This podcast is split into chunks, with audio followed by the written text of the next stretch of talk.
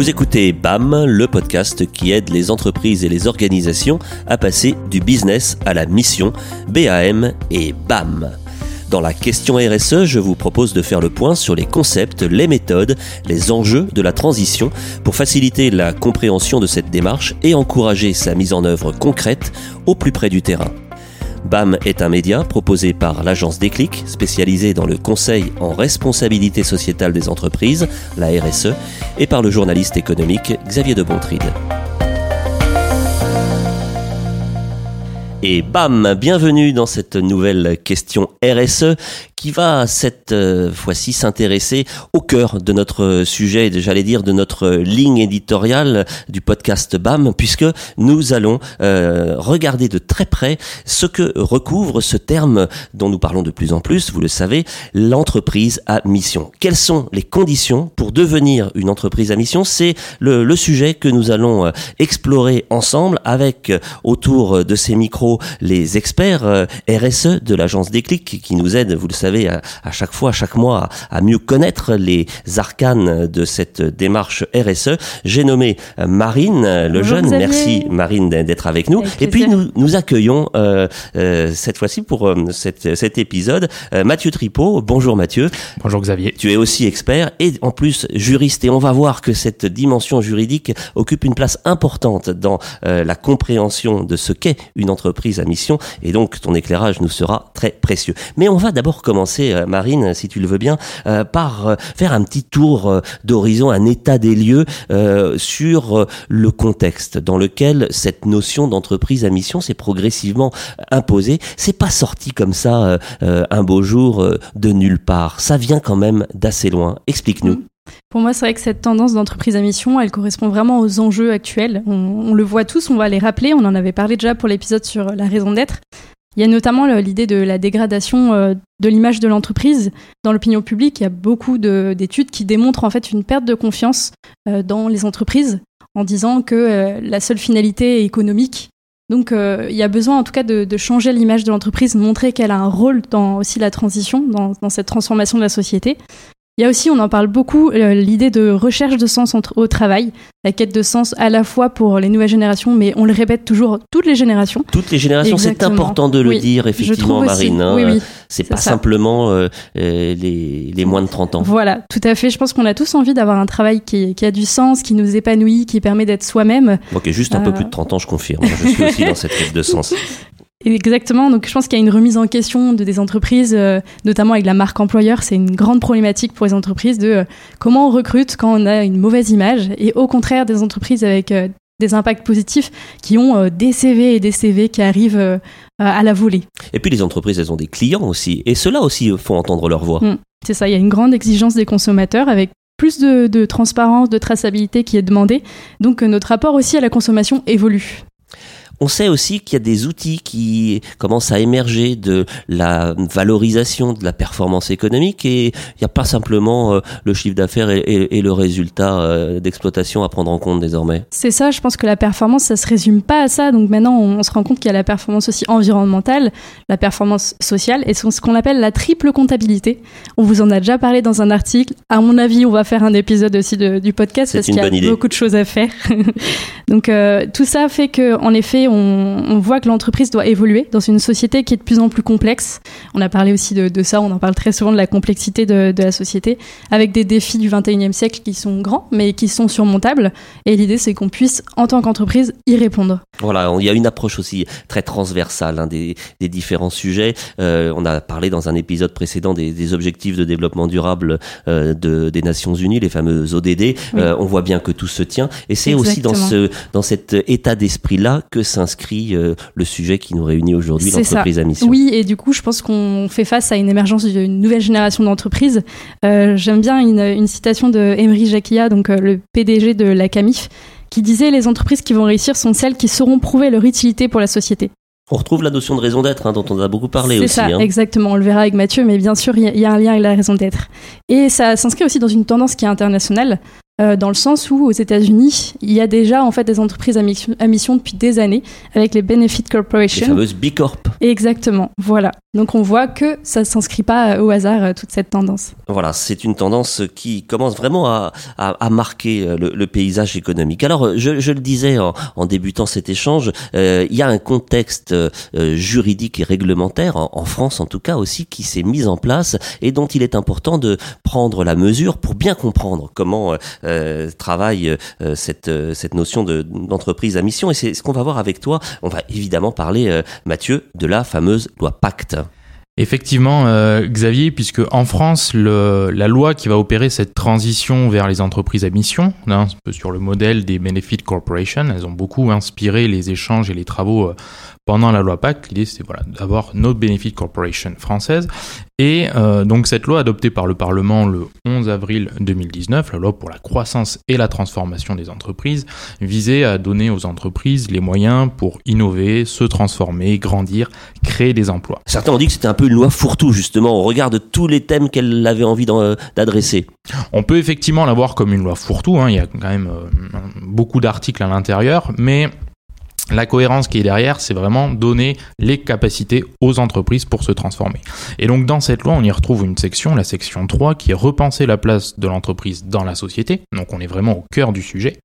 Et un chapitre, celui qui nous intéresse, qui s'appelle des entreprises plus justes. Donc on est vraiment au cœur du sujet sur euh, comment rendre l'entreprise plus juste par rapport, euh, par rapport à la mission. C'est un, un, travail qui s'est nourri aussi, ce travail législatif, euh, de différentes études, de différents rapports. Euh, Marine, tu avais suivi ça de, de oui, près Oui, c'est ça, oui, j'avais totalement suivi et il y avait un rapport dans très bonne qualité, euh, le rapport Nota Senar, euh, ce qui s'appelait l'entreprise objet d'intérêt collectif, où il y avait en fait 14 grandes recommandations qui avaient été formulées, donc pour mieux intégrer les enjeux sociaux et environnementaux et euh, tu en perds ta voix, mais c'est oui. vrai que ce sujet, il était un peu euh, préalable euh, à, à la, au vote de, de, la loi et à son élaboration, hein, c'est ça Oui, c'est ça, exactement. En fait, il réinterrogeait bah, tout ce qu'on a dit avant sur, sur le contexte et comment on peut mieux répondre en tant qu'entreprise à ce contexte et aux défis qui nous font face. On a raison, Mathieu, de faire le lien ou d'associer la loi Pacte avec la démarche de RSE oui, tout à fait, puisque la, la loi Pacte permet vraiment de euh, passer dans une nouvelle dimension, entre guillemets, puisqu'on va accélérer l'intégration de la stratégie globale et donc de la stratégie responsable, de la stratégie RSE au sein de l'entreprise.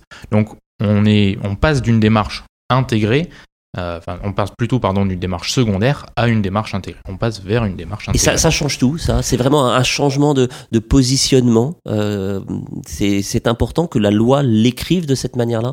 Tout à fait, puisque ça vient d'une part euh, fixer les enjeux de la société et d'autre part, ça donne aux sociétés, aux entreprises, les moyens de se structurer juridiquement, de se doter de voilà, d'une nouvelle forme de société, la société à mission, on y reviendra, pour euh, valoriser, mettre en avant les actions positive en faveur de la, de la société. Alors les spécialistes dont je ne suis pas, mais, mais dont tu es, euh, ont, ont, souvent tendance à, à, à détailler euh, cette architecture en, en, la comparant à une fusée à, à, trois étages. Tu peux nous expliquer? Effectivement, si on regarde le, la loi Pacte dans, on va dire, euh, au cœur, euh, pour le sujet qui nous concerne, la RSE, on a trois niveaux d'engagement. Le premier, c'est la modification de l'article 1833 du Code civil qui nous indique, euh, dans son premier alinéa que la société elle est gérée de par son objet, d'accord, très bien, qui doit être licite, en conditions légales, et qui rajoute que maintenant, nouveauté, la société est gérée en prenant en compte les enjeux sociaux et environnementaux. Ce qui signifie que cette obligation, elle vaut pour toutes les sociétés qui sont créées quel que soit leur positionnement, quels que soient leurs enjeux, quel que soit euh, leur objet social. Maintenant, sans parler de, du statut d'entreprise à mission, ça c'est la, euh, c'est un préalable qui est contenu dans la loi et qui s'impose à chacun. Tout à fait. Sans parler de de l'entreprise à mission, c'est un préalable qui s'impose à tous. La société doit être gérée en prenant en compte les enjeux sociaux et environnementaux. Ça a des conséquences. Ça, ça veut dire que si euh, demain, je, euh, par mon action euh, entrepreneuriale, je porte atteinte à l'environnement, je vais à l'encontre des principes sociétaux, je peux être attaqué? Alors, on, le reverra, on retraitera un petit peu de, ces questions-là tout à l'heure. Euh, la portée, elle est, euh, elle est limitée en un sens. Si je prends un acte, une décision qui va à l'encontre des enjeux sociaux et environnementaux, ma décision ne pourra pas être annulée, de même que ma société ne pourra pas être annulée sur ces, euh, sur ces motifs-là. Mais ça pose aujourd'hui la question de la responsabilité.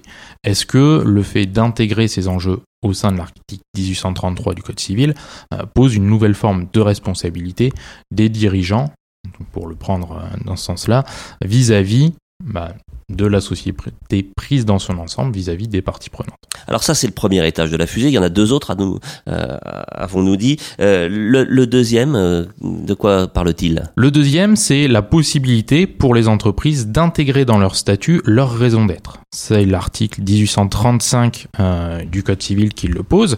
Et en plus, intéressant, il nous donne une définition légale de la raison d'être, à savoir les principes dont la société se dote, et pour le respect desquels elle entend affecter des moyens dans la réalisation de son activité. Ça, chaque mot compte. Hein, on entend bien la, la, formulation très juridique de, de, de cet article, euh, dit euh, de manière peut-être plus euh, simple et, et, accessible. Comment pourrait-on le traduire rapidement? On a fait un podcast hein, sur la raison d'être. On vous renvoie à cet épisode. Bah rapidement, la raison d'être, c'est le pourquoi de la société. Le fameux why. Le fameux why. Donc là, on a notre définition, on a notre définition juridique française de ce why. Et donc deuxième niveau, on va venir le marquer dans les statuts, ce qui a un impact dans la mesure où on vient euh, opposé au tiers, on vient rendre public le pourquoi, le why de la société, donc la raison d'être de la société. Ça reste une possibilité pour les entreprises, mais on va dire que c'est le deuxième niveau, euh, niveau d'engagement. Et le troisième et dernier, qui chapeaute les deux autres? Eh bien, c'est le fameux statut d'entreprise à mission. Alors, Statut, le mot est prononcé, c'est important. Oui. Statut d'entreprise à mission. Tout à fait. Euh, c'est alors pour être très précis, c'est le statut de société à mission puisqu'on parle bien du droit des, des sociétés. Euh, mais on, on, crée une nouvelle forme d'entreprise. Il y a un article forcément qui, qui rappelle ça, sans doute. Tout à fait. Alors il y en a plusieurs. Nous, pour celui qui nous concerne, c'est l'article L210-10 du Code de commerce. Donc on, on parle bien des sociétés commerciales. Euh, puisque aussi les sociétés qui prennent la forme de mutuelles peuvent devenir des sociétés à mission. Alors justement, tu dis peuvent devenir, j'ai envie de te demander bah, comment ça marche, comment on fait pour, euh, une fois qu'on a bien lu les différents articles de, loi, de la loi Pacte et euh, du Code du commerce, euh, on se dit, bah voilà, j'ai l'impression que moi aussi, dans mon activité, je suis tout à fait éligible, ou en tout cas j'ai cette volonté d'aller dans cette dimension-là ça ne s'improvise pas. Il y a des, règles à connaître et sans doute un, parcours à mettre en place. Effectivement, il y a un parcours euh, qui va être à la fois interne et externe et il peut se résumer en cinq grandes étapes qui sont au final euh, les cinq étapes qui sont décrites dans l'article L210-10 du Code de commerce. La première étape, la première condition pour devenir une entreprise à mission, c'est de définir sa raison d'être, d'une part, et surtout de l'inscrire dans ses statuts. C'est-à-dire mettre publiquement le pourquoi de la société dans les statuts. Alors on voit qu'il y a de plus en plus effectivement euh, d'entreprises euh, bah, depuis que la loi Pacte a été promulguée qui commencent par là. Évidemment, elles ont raison de le faire. C'est la première étape. C'est pas forcément suffisant, mais c'est nécessaire. Tout à fait. On, voit bien dans, dans, cette logique de niveau d'engagement, eh bien que pour devenir société à mission, il faut déjà respecter le premier et le deuxième niveau d'engagement en inscrivant sa raison d'être dans les statuts. Ça suffit pas. Ça ne suffit pas. C'était une première étape, mais ça ne suffit pas. Donc on a, faire on a maintenant le pourquoi. Euh, il faut également inscrire dans les statuts les objectifs sociaux et environnementaux que se dote la société et qu'elle entend euh, atteindre. C'est-à-dire, concrètement, c'est traduire la raison d'être en objectifs à la fois sociaux et environnementaux qui sont objectifs et qu'on va pouvoir mesurer par la suite. C'est important de souligner cette dimension euh, euh, mesurable. Hein. Il faut pouvoir associer des indicateurs qui s'inscrivent dans le temps et que l'on pourra euh, consulter, vérifier, questionner le cas échéant dans la durée. Tout à fait, c'est comme n'importe quel objectif. S'il si, s'il est flou, ça va être impossible de savoir est-ce que je l'ai atteint ou pas. Marine, les objectifs et la mesure, c'est important. Oui, tu c'est voulais ça. rajouter je, je quelque voulais chose. rajouter, en effet, euh, j'insiste encore sur les objectifs de développement durable dont on avait parlé la dernière fois. Mais euh, n'hésitez pas à vous servir des ODD pour euh, justement définir ces objectifs euh, sociaux environnementaux parce qu'il y a des cibles dans les ODD et il y a des indicateurs. Donc ça peut aussi euh, faire le lien entre entreprise à mission et ODD. Merci pour ce rappel important. Et puis, encore d'autres étapes, tu en avais annoncé cinq, euh, donc euh, la troisième. La troisième, euh, toujours dans les statuts, donc on, est, toujours dans cette logique de rendre opposable et rendre publique la mission de l'entreprise, c'est d'inscrire un comité de suivi. C'est-à-dire qu'on a une raison d'être qui se décline en objectifs sociaux et environnementaux. Et pour pouvoir suivre ces objectifs sociaux et environnementaux, il faut créer un comité de suivi de la mission. Il est inscrit dans les statuts et euh, il faut noter qu'il est bien distinct des organes de gouvernance euh, de, le- de la société. Ça s'impose pour tout type d'entreprise ou il y a quand même des effets de, de seuil et de Alors, taille Ça s'impose pour tout type d'entreprise. On va avoir après des effets de, de seuil, euh, notamment sur la partie de vérification par un organisme tiers indépendant, j'y j'y reviendrai, mais euh, ça s'impose vraiment à, à tout type de, de société, avec euh, la présence d'au moins un salarié. Au moins un salarié et les profils des autres membres de ce comité de suivi, ils sont laissés à, la discrétion du, dirigeant? Ils sont, alors, pour le coup, euh, la loi ne le précise pas. euh, c'est du coup tout le travail de chaque entreprise, c'est de savoir euh, comment composer ce, comité de mission, quelles seront les, les personnes qui y seront intégrées, quelles parties prenantes on va prendre en compte, comment est-ce qu'on va refléter une certaine représentativité de l'écosystème. C'est un point essentiel. Il se joue beaucoup de choses dans la composition de, de ce comité de suivi pour la, j'allais dire, le, le côté opérationnel de, de la mise en œuvre future de l'entreprise à mission. Oui, oui, il se joue beaucoup de choses puisque c'est euh, cet organe-là qui, chaque année, devra se réunir au moins une fois, publier un rapport sur euh, le suivi de la mission de la société. Donc, ça a un réel enjeu. C'est-à-dire que ça va, ça va déterminer euh, la suite des actions à mener. Ou pas. Je me fais un peu l'avocat du diable. euh, Tu me connais. euh, Est-ce que c'est pas ce, euh, la composition et, et la, la nature même de ce comité de suivi qui peut, euh, dans certains cas, alimenter les soupçons de, de social washing ou de finalement un comité théodule qui sert pas à grand chose mais qui donne l'illusion que on, fa- on va dans le bon sens? Alors, je, je, je comprends le, le point de vue. On peut, on peut toujours, euh, on pourra toujours critiquer le, le comité de mission. Euh, légalement, euh, bien sûr, on va pas nous donner euh, d'armes par rapport à ça. Bien entendu, c'est la démarche qu'il y a derrière. Euh, si je deviens en société à mission juste pour pouvoir l'afficher, est-ce que ma, dé- ma démarche est, euh, est vertueuse et est-ce que ma démarche est vraiment Et surtout, ça risque de se voir Ça assez risque rapidement. de se voir assez rapidement, effectivement. Quatrième. ah, euh, Marine. Oui, je voulais compléter. compléter. Pour moi aussi, le comité de mission, c'est euh, une opportunité pour l'en- en- l'entreprise parce que ça peut être euh, une prise de recul qu'elle peut avoir avec des experts, des parties prenantes externes qui donnent leur point de vue. Donc, euh, à mon avis, il faut vraiment le voir comme ça. Euh, donc, il faut bien choisir les membres qui soient compétents pour ça. Mais on en reparlera avec euh, nous, l'agence des clics. On, on a choisi des personnes qui s'y connaissent en Vous êtes RSE. entreprise à mission, en, On en est donc dans devenir. cette démarche, donc euh, Mathieu en reparlera tout à l'heure, mais euh, en tout cas de bien choisir ces personnes-là et les voir comme des personnes qui peuvent alimenter aussi notre réflexion, euh, peut-être nous apporter des idées qu'on n'aurait pas eues. C'est tout le bénéfice de l'intelligence collective, donc euh, faut le voir comme ça. Une, va- une vertu, une valeur que, que vous aimez cultiver, l'intelligence collective. Quatrième euh, point à, avoir en tête dans la démarche. Quatrième point, c'est une fois que le travail, on va dire, interne a été réalisé, de définition de raison de définition d'objectifs, de définition du comité de suivi de la mission, euh, la, la mission est suivie euh, par un organisme tiers indépendant qui vient vérifier au moins tous les deux ans euh, si la mission est bien atteinte. Si les Organisme objectifs- tiers indépendant, chaque mot compte, hein, l'indépendance, le côté tiers, c'est-à-dire extérieur aux instances de gouvernance de l'entreprise. Oui, c'est ça. Ça se rapproche euh, des, ca- des cabinets de, de commissaires aux comptes, en fait.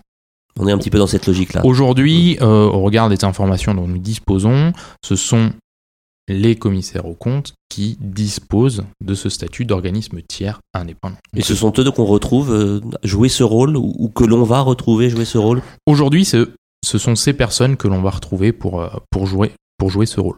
Donc, ce- cet organisme, il va se baser sur le rapport annuel du comité de, de mission, hein, qui sera annexé à son, euh, à son rapport détaillé. Voilà, ça ne nous donne pas plus d'informations.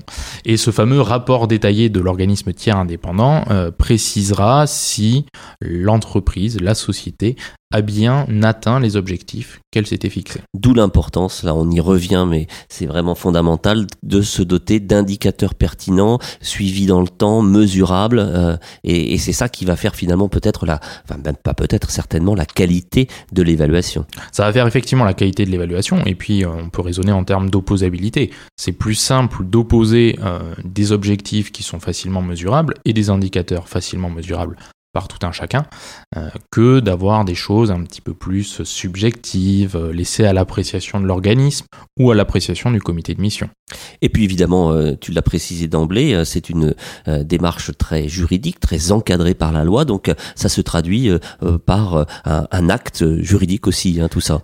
Effectivement, euh, ça nécessite de faire une déclaration auprès du, euh, du greffe du tribunal de commerce pour effectuer la publication et euh, concrètement, comment cela se traduit. Une fois que toute la démarche a été réalisée, vous pouvez déposer une demande sur le site Infogreffe pour modifier votre statut, inscrire la mention de société à mission et votre cabis par la suite euh, indiquera la mention de société à mission. Pour l'obtenir, ce, ce statut, il faut avoir préalablement rempli toutes les étapes que tu as Alors, décrites. il faut avoir préalablement rempli l'intégration de la raison d'être, des enjeux euh, sociaux et environnementaux et euh, du comité de suivi de la mission. Et l'organisme tiers indépendant viendra vérifier dans les deux ans qui suivent la publication auprès du greffe. Voilà, ça c'est vraiment la, la démarche, la méthodologie. Euh, on va on va regarder un petit peu euh, tout ce que ça peut apporter, les points de vigilance certainement qu'il faut avoir aussi en tête lorsque l'on se lance dans, dans cette démarche.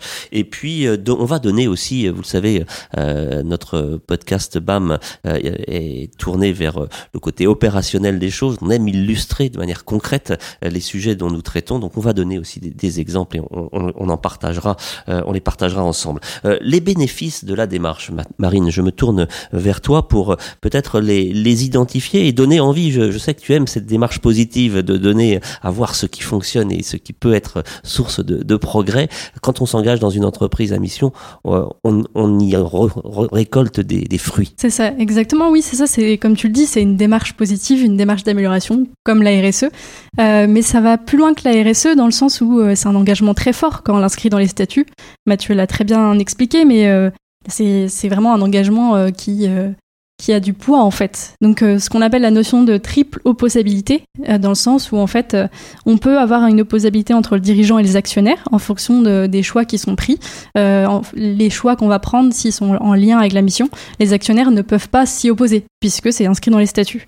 Donc ça peut, ça peut être ça, ça peut être aussi entre le dirigeant et ses parties prenantes. Euh, ça peut être au niveau euh, du contrat de la mission aussi. Donc euh, ça, montre en tout cas que euh, ça, a de la matière, euh, cet engagement.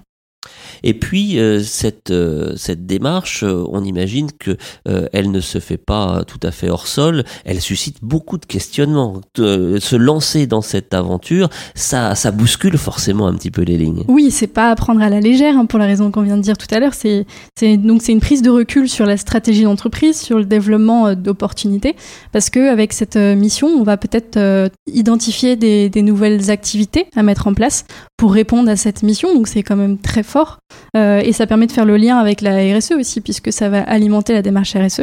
La RSE est vraiment, on l'a dit tout à l'heure, mais intégrée à la stratégie d'entreprise. Elle n'est plus secondaire. Alors, en tout cas, elle n'était pas déjà, mais elle l'est encore moins dans le sens où tous les enjeux qu'on a traités dans la RSE vont aider à répondre aux objectifs sociaux et environnementaux qu'on a définis euh, en tant qu'entreprise à mission. Et cela va modifier en quelque sorte la, la stratégie. Ça peut bah, effectivement conduire à des choix stratégiques euh, Exactement. nouveaux. Euh, et ça. donc en termes de, de positionnement euh, et stratégique et concurrentiel de Mm. l'entreprise, ça a un impact. Oui, c'est ça, on est plus sur le long terme. Donc euh, si on s'identifie aux ODD, c'est déjà objectif 2030, mais ça peut aller plus loin.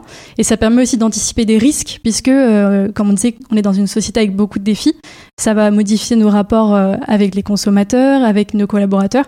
Et là, on va être dans la démarche d'opportunité, encore une fois. Et puis, euh, euh, je sais que c'est un, domaine auquel tu es euh, attentive et sensible, Marine.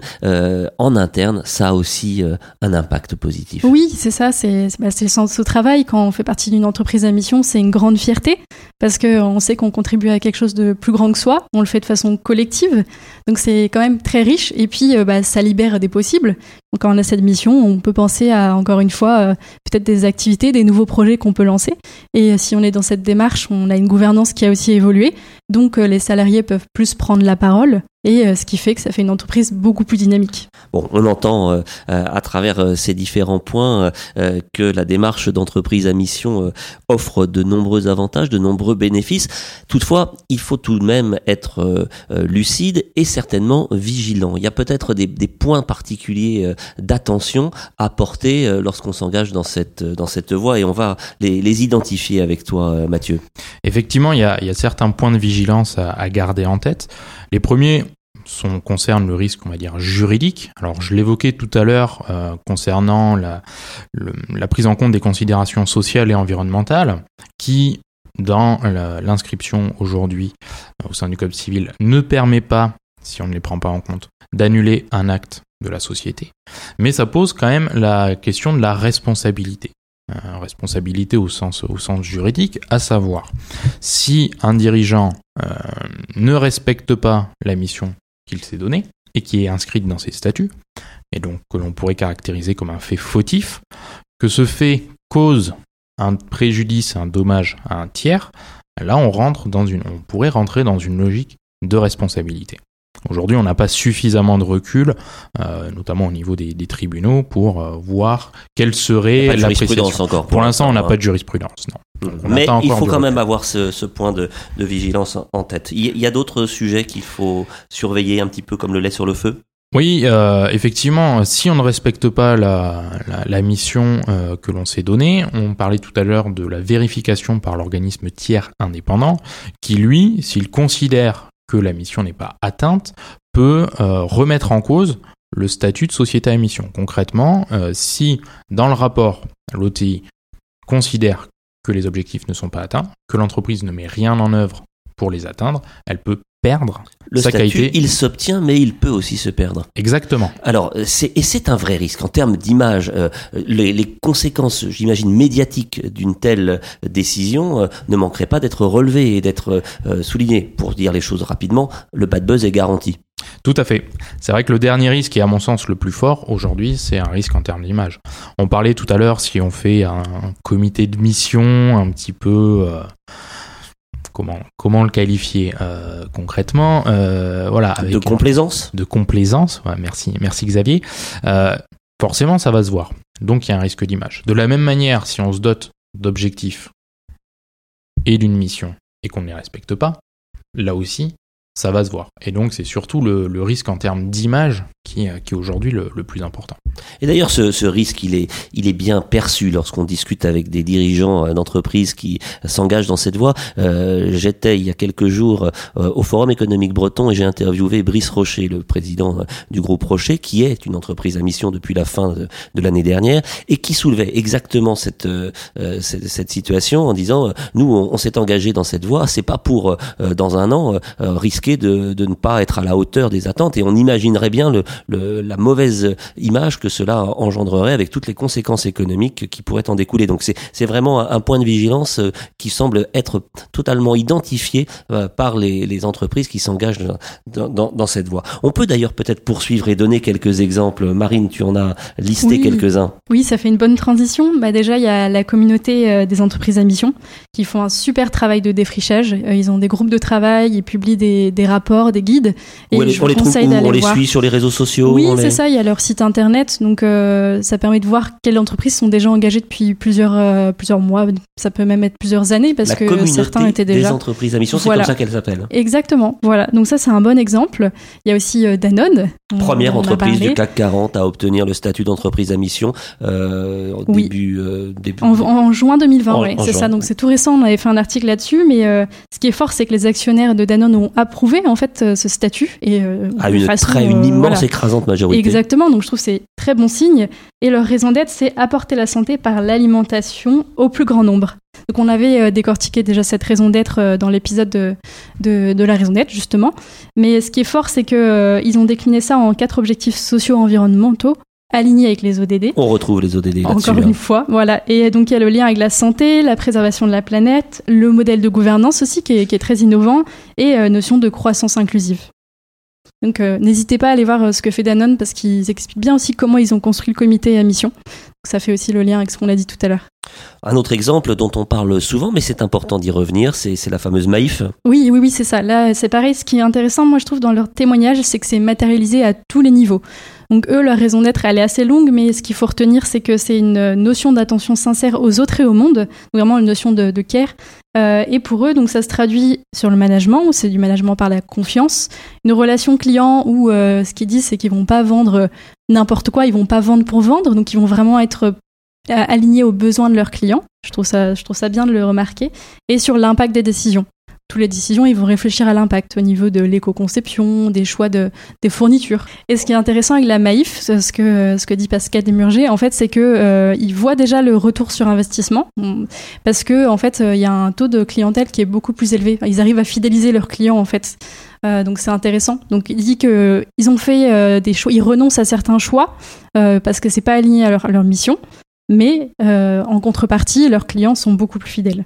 On avait aussi rencontré dans un épisode précédent de, de, de pour l'interview RSE euh, l'entreprise Fago qui euh, fabrique des, produits d'habillement, de, de prêt-à-porter, une entreprise de la mode, la première entreprise de la mode à devenir entreprise à mission. Euh, et c'était intéressant de, de, les, de les écouter sur la, la notion générationnelle. Ils s'adressent vraiment à leurs consommateurs. Hein. Oui, oui, oui, c'est ça exactement. Donc l'idée, euh, en fait, c'est de voir avec leurs consommateurs comment on peut euh, les engager contre le dérèglement climatique. Donc eux, c'est beaucoup lié à la mesure carbone. Euh, vous pourrez réécouter l'épisode, mais montrer en fait l'impact carbone de chaque vêtement et comment on peut diminuer cet impact. Avec des, des, engagements là aussi identifiés et mesurables. C'est ça. Ils ont fait un livre blanc aussi, donc vous pouvez aller voir tout ça. Un petit retour sur expérience peut-être euh, de ce que vous êtes en train de vivre ici à, l'agence Déclic. Mathieu, euh, on le disait avec Marine à l'instant, vous êtes euh, sur le chemin de l'entreprise à mission. Effectivement, on aime beaucoup, beaucoup expérimenter à l'agence ce genre de, nouvelles, de nouvelles choses. Donc, quand le statut de, de, société à mission est sorti, forcément, nous y sommes intéressés et orientés. Donc l'inscription de la raison d'être dans les statuts, hmm, c'était déjà fait, on l'avait, euh, on l'avait déjà intégré notamment euh, lors de notre, notre évaluation Bicorp. Pas de problème. Ensuite, il y a eu tout le travail de décliner cette raison d'être en objectifs sociaux et environnementaux. On s'est, on s'est questionné pour savoir euh, qu'est-ce qu'on allait mesurer. Nous, on est parti du principe que ce qu'on allait mesurer, c'était l'accompagnement à la transition, vers des territoires plus durables et plus performants, hein, puisque la raison d'être, c'est bien de contribuer à rendre nos territoires plus durables et plus performants. Donc, comment on, allait mesurer ces, accompagnements-là, que ce soit en conseil, en formation, en conseil euh, dispensé de manière euh, gratuite, euh, tous ces éléments que l'on pouvait mettre, mettre en œuvre. On a beaucoup échangé, on s'est beaucoup questionné sur le comité de mission, comment le, construire, euh, quelle allait être son organisation, quelle allait être, euh, quelles allaient être pardon, ses missions, euh, comment on allait instaurer une représentativité au sein de nos parties prenantes. Donc ça a fait l'objet de, nombreux échanges. C'est fait, il est constitué ce comité? Le comité de mission est, constitué et va se réunir pour la, première fois très bientôt, début, début octobre. Donc, euh, donc voilà, on a, on a, quand même beaucoup échangé en interne et, euh, et aussi en externe, notamment au sein des, des groupes de groupes de travail euh, entreprises à mission de, de Bicorp ou d'autres entreprises dans la même situation se questionner. On a pu échanger ensemble, ce qui avait qui a été très très instructif et, et, vraiment très porteur. Les prochaines étapes, il y a un objectif, un calendrier? Alors l'objectif, le calendrier, nous on est prêt. On a fait la demande auprès, euh, du greffe euh, et je dirais qu'aujourd'hui c'est un peu l'élément qui coince. Euh, tout est bon pour nous, les statuts sont modifiés, on a fait la demande auprès du greffe, néanmoins aujourd'hui notre cabis ne fait pas apparaître la, mention société à mission pour la simple et bonne raison entre guillemets que le greffe et notamment la structure infogreffe n'est aujourd'hui pas prête et euh, n'a pas intégré encore ces éléments. Donc c'est plus une, une, un petit retard administratif, mais qui ne remet pas en cause les fondamentaux de, de, la démarche. Ça ne remet absolument pas en cause les fondamentaux. Effectivement, on est juste sur euh, voilà, une adaptation de, de... Bon espoir que ça se fasse avant la fin de l'année quand même? J'espère. En 2021 certainement. C'est ça. Rendez-vous est pris pour suivre cela, on en reparlera certainement. Euh, on arrive presque au terme de, de, cet épisode, on a toujours envie euh, d'aller plus loin, d'approfondir, et, et, je sais que Marine, tu nous as certainement euh, déniché des, des, pépites ou des sources d'approfondissement, de, de, lecture et de, et de culture pour oui. Faire le point sur cette entreprise à mission. Oui, c'est ça, et puis voir d'autres témoignages d'entreprises, on pouvait pas citer tout le monde, mais il y a, y a, beaucoup d'entreprises qui s'y mettent et qui font un retour d'expérience, donc c'est vraiment intéressant d'analyser ça. Il y a le, le MOOC, Raison d'être et entreprise à mission euh, de l'école de commerce ESSEC avec beaucoup de témoignages, d'autres témoignages que On le trouve en ligne, bien sûr. Oui, voilà, c'est ça, il est, il est, accessible en ligne. Euh, il y a deux livres qu'on avait déjà cités, mais qu'on qu rappelle parce que c'est des bons livres et qui se complètent bien. Il y a Entreprise à mission et Raison d'être qui est sorti chez Duno avec euh, de nombreux auteurs. Donc je remettrai les sources, hein, bien sûr, comme ça vous pourrez le, le retrouver. Et Société à mission, loi pacte, enjeux pratiques de l'entreprise réinventée, des Roll Cohen.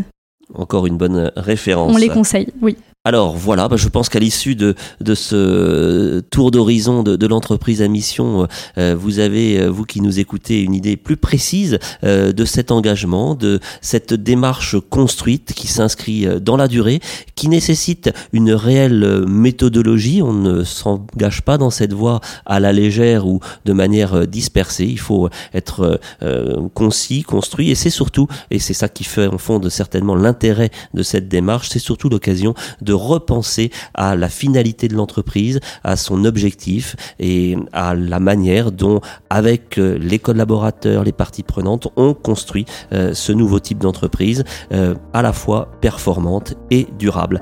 Merci beaucoup Marine et Mathieu de Merci nous avoir Xavier. éclairé Merci, sur euh, ce sujet essentiel qui est un petit peu en, en fil rouge de tous nos débats et de toutes nos réflexions. Merci d'avoir écouté cet épisode jusqu'au bout et à très bientôt. Merci à tous d'avoir écouté ce podcast jusqu'au bout. Si vous l'avez apprécié, n'hésitez pas à en parler autour de vous. Abonnez-vous sur votre application d'écoute pour ne rien manquer des prochains épisodes. Si vous nous écoutez sur iTunes ou Apple Podcast, n'hésitez pas à laisser une note ou un commentaire. Si vous avez des idées de sujets, si vous avez encore des questions, contactez-nous à l'adresse contact@agence-déclic.fr. Nous préparons les prochains épisodes avec des invités inspirants qui nous raconteront la RSE au quotidien. Bonne journée à tous.